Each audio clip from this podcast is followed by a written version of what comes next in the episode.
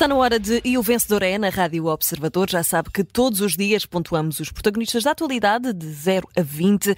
Ora, hoje, para escolher os vencedores, temos Eunice Lourenço, editora de política do Jornal Expresso, e Luís Rosa, redator principal do Observador. A moderação, como sempre, é do jornalista André Maia. Bom dia, bom dia aos dois. Luís Rosa, bom dia, Eunice Lourenço. Eunice, hoje um bocadinho mais distante. Eu já estava, já estava a pensar desde o nosso último encontro que agora íamos estar mais perto, mais eh, presencialmente. Afastámos-nos de novo, mas quero começar contigo. Como estás? Bom dia. Olha, não está. Não está. Estava aqui eu a fazer uma introdução tão bonita para a Eunice Lourenço e não está. Luís Rosa, se calhar vamos começar contigo, uh, tendo em conta que, temos aqui Eunice mais longe. Vamos começar então com a Aliança Democrática, sendo que vai reunir também neste, neste domingo, mas quero juntar aqui uh, a um regresso também que é, é de certa forma político, mas não é ao mesmo tempo. Vamos falar da Aliança Democrática e de André Vilas Boas. Como é que estes dois pontos tocam? É verdade, não se tocam como tu estás a pensar, que eu não estou a comparar pois, a política sim. com o futebol, mas já lá vou. Ainda que o futebol esteja cada vez mais político, não é? Sim, mas estamos a falar essencialmente de conquista de poder, mas, mas Muito bem, vamos a vamos, isso. Vamos começar aqui por, pelo, pelo básico, digamos assim. A AD teve uma semana importante com a apresentação dos cabeças de listas uhum. Uh, e também um encontro relevante com alguns dos principais economistas do país e amanhã vai ter a apresentação do programa eleitoral Exatamente. com a convenção uh, por Portugal. Bem, as listas eleitorais trouxeram algumas surpresas positivas, na minha opinião, vários independentes, como cabeças de listas ou integrados em lugares relevantes, Miguel Guimarães, antigo bastonário da Ordem dos Médicos, uhum. Eduardo Oliveira e Soda, antigo presidente da Confederação de Agricultores Portugueses, investigadora Liliana Reis, Óscar Afonso, economista Óscar Afonso, diretor da Católica do Porto, João Vale Azevedo, diretor do Banco de Portugal, Alexandre Homem Cristo, que é um dos maiores especialistas na área de educação em Portugal e é colunista do Observador. Enfim, são nomes relevantes que mostram uma AD aberta à sociedade civil, apesar de existirem também alguns problemas, e dos quais saliento a presença de Luís Newton, presidente da Conselhia do PSD de Lisboa, uhum. e um dos principais arguídos da Operação Tutti Frutti, certo. em um lugar elegível. Vamos ver se, se Montenegro não se arrepende disso nas próximas semanas. O segundo, o segundo momento foi a questão do encontro com, com, os, com os economistas, alguns dos principais economistas portugueses, que estão, trabalham em Portugal, mas também trabalham em instituições uh, universitárias internacionais de prestígio. E eu acho que isso conta também ajudou a credibilizar o cenário macroeconómico do PST, que aponta para um crescimento acima dos 3% até 2028, com ganhos de produtividade, que é um dos vários calcanhares daquilo da economia portuguesa, e sem o qual o salário médio, que depende da economia real e não depende do aumento administrativo decididos pelo Conselho de Ministros, não cresce. Bem, dito isto, é um facto que a AD tarta em conseguir criar no espaço público uma ideia política essencial para ganhar as eleições. E aqui vamos chegar a André Vilas Boas. A ideia de que a mudança política é fundamental para Portugal. Uhum. A ideia de que os portugueses precisam mudar do governo. Como Cavaco Silva não se tem cansado de dizer, como fez uma vez mais num artigo surpreendente publicado esta semana aqui no Observador. A primeira a, parte? A primeira parte. A ideia de, e um artigo brilhante, na minha opinião, a ideia de que o Partido Socialista tem de sair do poder. É verdade que Montenegro não tem uma boa imprensa, como António Costa, que é de facto um sedutor da comunicação social, tem, ou até mesmo Pedro Nuno Santos. Mas também é verdade que outros líderes da direita, e Cavaco Silva é o melhor exemplo disso, o Passos Coelho também é outro, conseguiram ultrapassar essa barreira da comunicação social comunicando diretamente com o eleitorado. Agora não vale a pena vir aqui com um discurso de, de Calimero. Montenegro tem de fazer muito melhor em termos de comunicação política. E eu aqui gostava de falar de André Vilas Boas e da sua apresentação à candidatura, eh, da candidatura à liderança do Foco do Porto. Eu não estou a comparar política com futebol, estou a falar de conquista certo. de poder, que é uma das definições da política, seja em que atividade for. E também não estou a comparar o poder situacionista do Partido Socialista com o de Pinto da Costa. Estou só a falar de comunicação política. André Vilas Boas fez tudo bem. Uma apresentação profissionalismo absoluto na, na, na, na, sua apresentação, a imagem, o design dos materiais de campanha, o evento em si, o destaque que teve na comunicação social. Nota-se uma lefada de ar fresco, quem vê aquela apresentação. Nota-se uma ideia de mudança. Uhum. E é essa a questão. É um discurso, ele fez um discurso com mensagens muito simples, muito bem lido, com crença, com emoção, e criou aquilo que interessa a André Vilas Boas e que também interessa a Luís Montenegro, que é preciso mudar de liderança e eu sou o melhor candidato para os sócios do Foco do Porto. E o Luís Montenegro tem que fazer a mesma coisa. Achas que é... André Vilas Boas pode dar uma lição ao Luís Montenegro nesse sentido? Acho que a empresa que fez, a, fez a, o evento, de, de, de, as empresas que fizeram o evento da campanha de André Vilas Boas podiam dar bons conselhos ao PST nessa matéria, que fez uma apresentação da AD, por exemplo, que foi um desastre nesse, uhum. nesse campo. Portanto, é isso que falta muitas vezes ao PST e à direita também, é profissionalismo na comunicação política. E isso, acho que André Vilas Boas, por acaso, nesse aspecto, é um bom um exemplo. Eu, eu é essa ideia de mudança que o Montenegro precisa de, de, conquistar. E já agora, com a apresentação do programa eleitoral da AD, este domingo, amanhã. E uma vez mais, há aqui um problema de comunicação, de ruído, que é Passos Coelho não foi convidado uma coisa absolutamente desnecessária. Mas enfim, o que interessa aqui são as ideias, ideias bandeiras, criança ideia de mudança. Eu acho que, que ainda, vai, ainda vai a tempo. E que, dá, e que nota é que dás? Eu, e que é, o teu vencedor neste caso? Neste esta caso, luta pelo poder. Neste caso, que o vencedor, eu diria, diria que um vencedor muito tímido para já, mas eu diria que a acho que teve uma, uma, apesar de tudo, teve uma, uma boa semana e daria um 12. Muito bem, então vamos, manter, vamos nos manter no mesmo tema, mais ou menos. Eunice Lourenço, agora sim, creio que já te conseguimos ouvir. Vamos lá ver. Bom dia.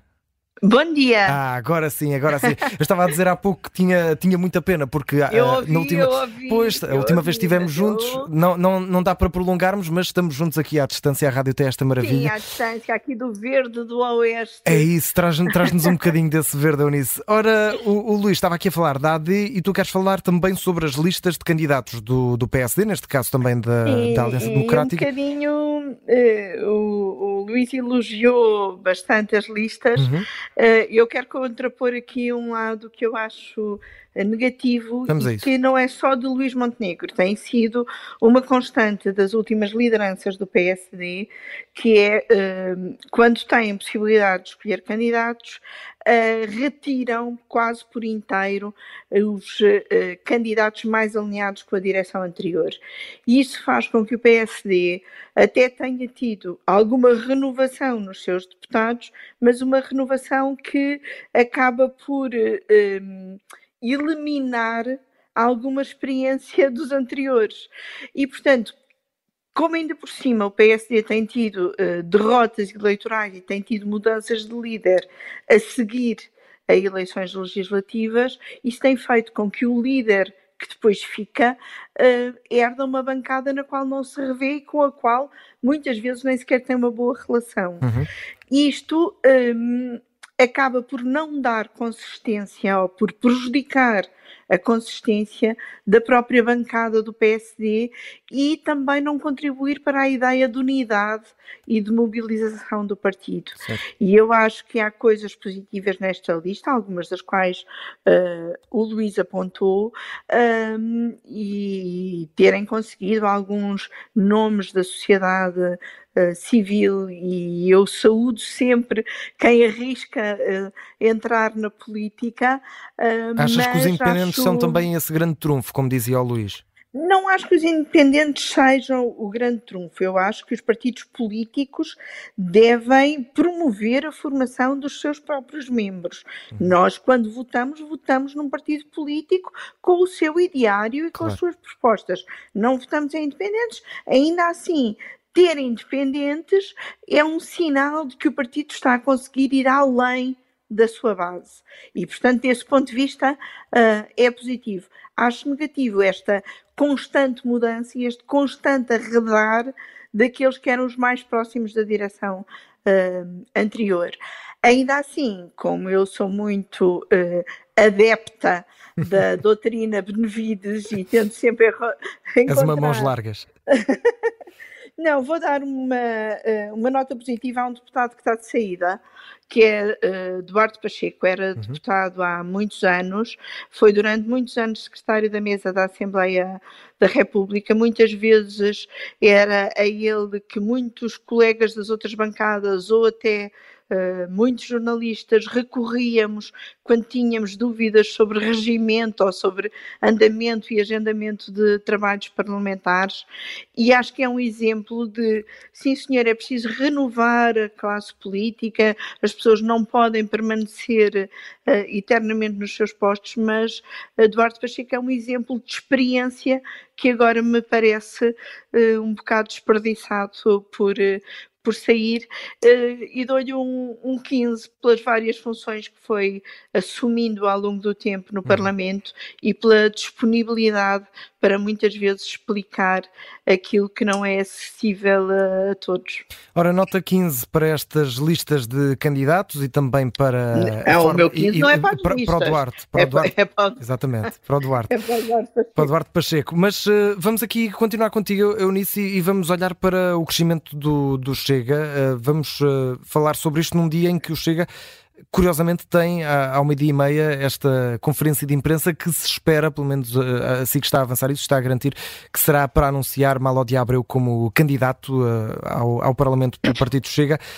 Um, achas que este, este tipo de anúncios pode também eh, promover esse crescimento do Chega de que queres falar?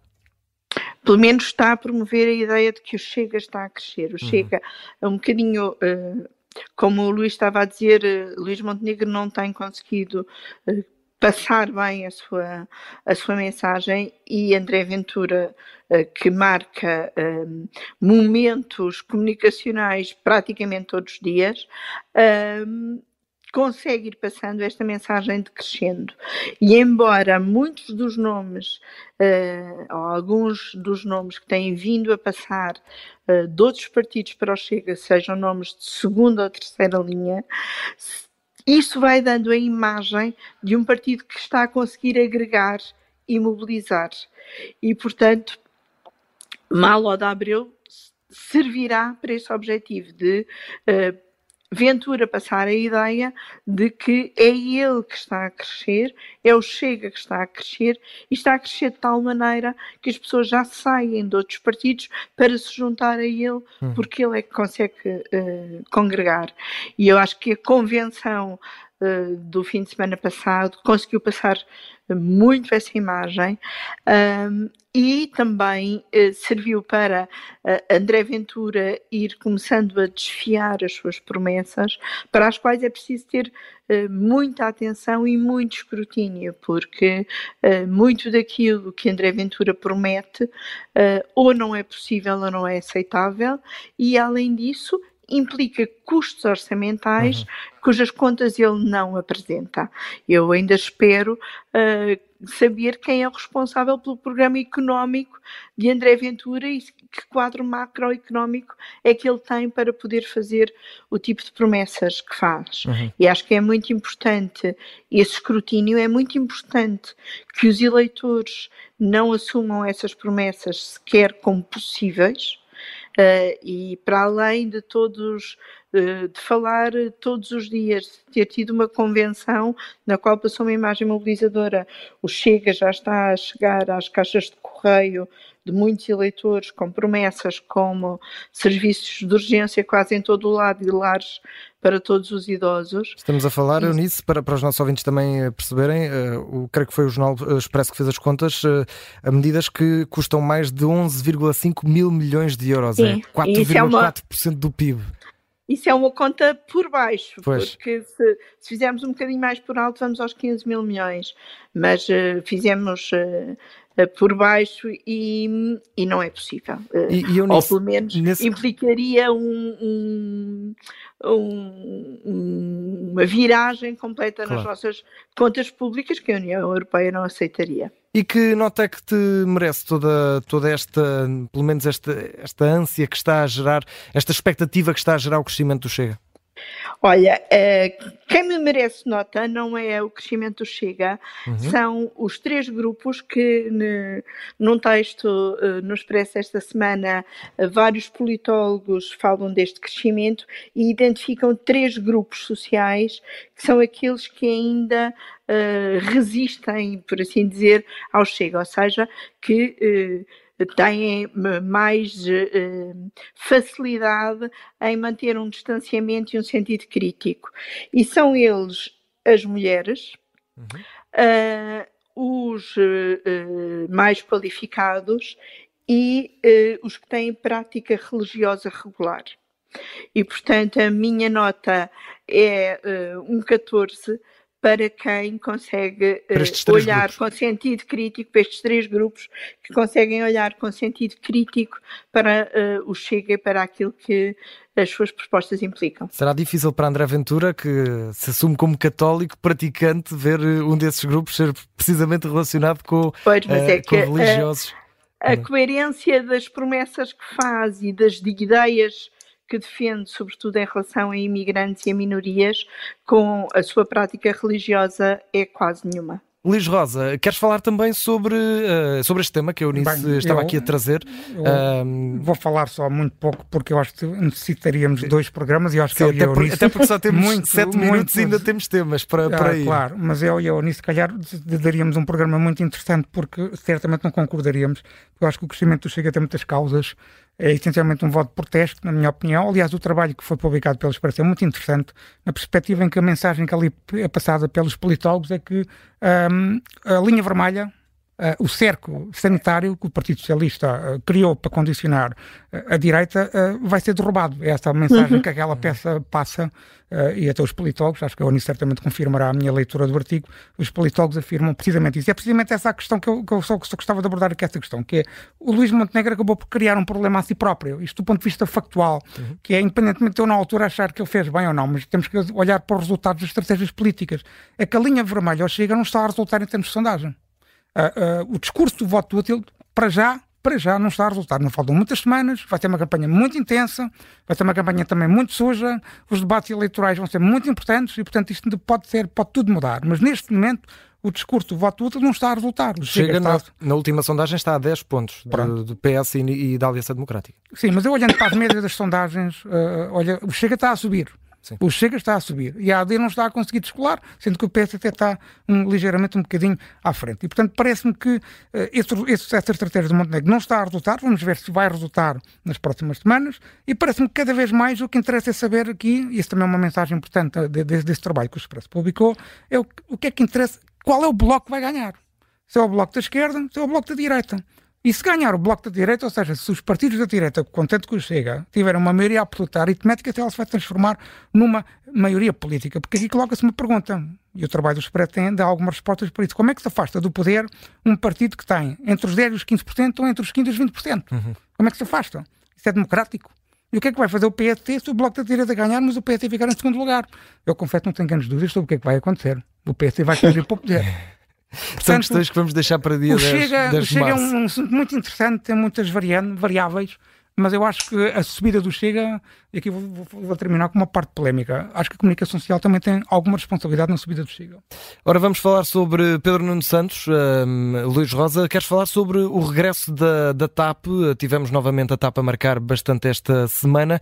Muito rapidamente, para, para fecharmos os temas que, que nos queriam trazer aqui, um, Pedro Nuno Santos, novamente, a estar aqui, uh, a, ter, a ser chamado novamente uh, a responsabilizar-se, ou pelo menos a falar sobre a TAP é o diabo de Pedro Nuno Santos, é, é a TAP. Um, e, portanto, o que está em causa aqui é a contestação da TAP à ação da, da este ou da empresa.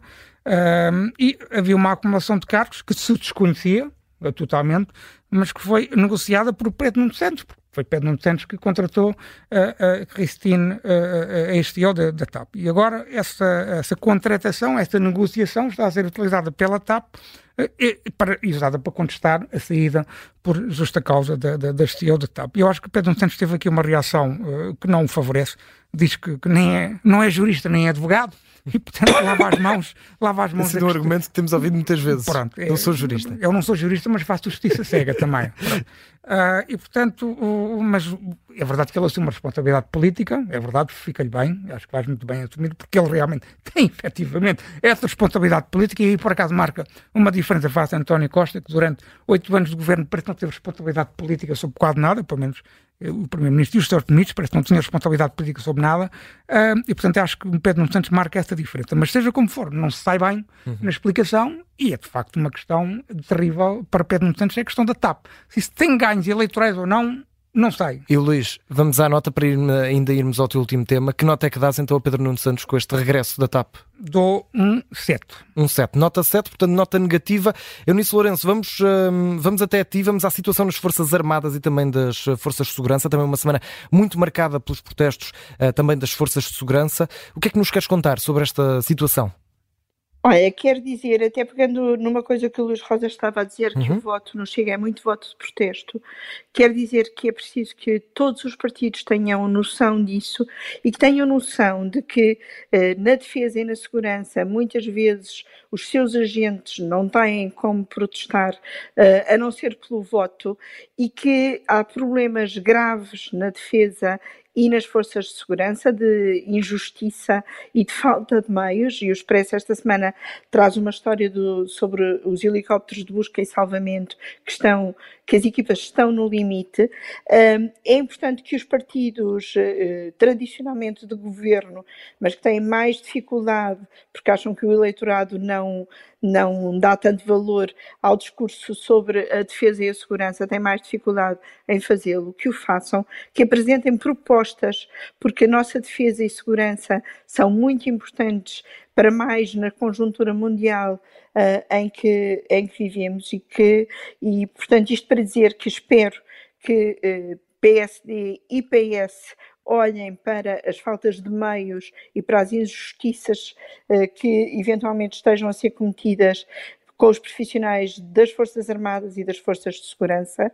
Uh, e tudo isto para terminar com uma nota uhum. de 17 para todos aqueles que, ainda que com sacrifícios às vezes pessoais e até familiares, garantem a nossa segurança. Nota 7 para nota 17, 17. Para, as forças, exato, para as forças de segurança. Eu estava aqui a ver o, 7 que o Luís Rosa tinha dado há pouco. Nota 17, acabamos em, em bom contigo, como é habitual, Eunice. Luís Rosa, no teu caso, vamos acabar com nota negativa muito rapidamente. Temos aqui um minutinho. Uh, vamos falar sobre António Costa e as hipóteses para Bruxelas. Uh, são tão baixas como a tua nota?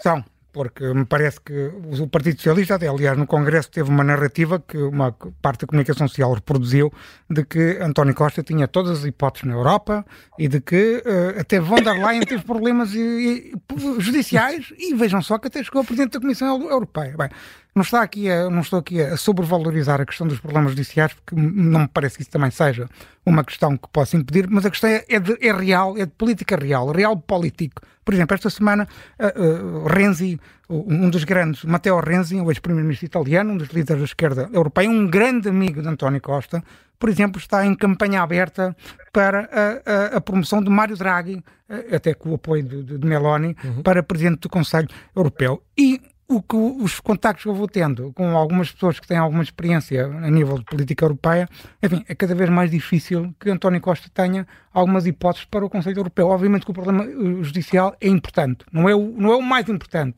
porque o mais importante é saber o que é que os, os, os socialistas e democráticos, que é o, o nome do grupo parlamentar do Partido Socialista Europeu, o que é que eles vão valer nas europeias de, do verão. E, portanto, aí duvido muito que António Costa tenha algumas hipóteses. E estas declarações de, de, de, Matteo, de Matteo Renzi até são importantes para perceber o posicionamento de uma das pessoas mais importantes da esquerda europeia, ou pelo menos da esquerda italiana, e que até é muito próximo de António Costa, e demonstra que o futuro político de António Costa na Europa não é propriamente muito risonho. E que nota é que esse futuro pode ter? Eu, de, eu daria uma nota igualmente, ia, ia, dar uma nota mais baixa, mas vou subi-la, para, para que não fechar totalmente as portas. Certo. Vou dar uma nota 7, porque parece que as portas estão claramente a fechar, mas ainda não estão totalmente encerradas. Portanto, uma probabilidade baixa, uma nota baixa também, uma negativa. É com negativa que terminamos, mas é sempre positivo ter-vos por cá. Luís Rosa, também Unice Lourenço. Um forte abraço para os dois e o vencedor é regressa amanhã.